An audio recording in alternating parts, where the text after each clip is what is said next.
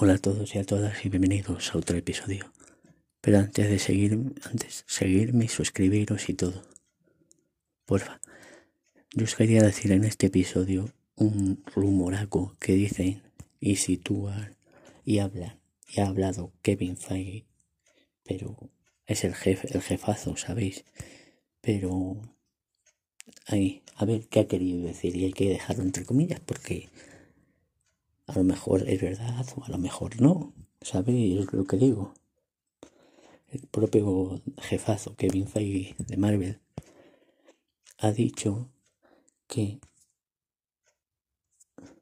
ha dicho que Wanda Maximoff sería Wanda Maximoff sería la primera mutante y que desde Vengadores en Game en Game todo el poder de la gema de la mente, eh, de la, de la mente, gema de la realidad, no sé cuál gema es, disculpadme.